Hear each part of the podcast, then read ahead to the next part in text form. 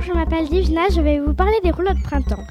Pour faire des rouleaux de printemps, il faut des galettes de riz, des feuilles de laitue et des crevettes, des tranches de jambon blanc et un oignon.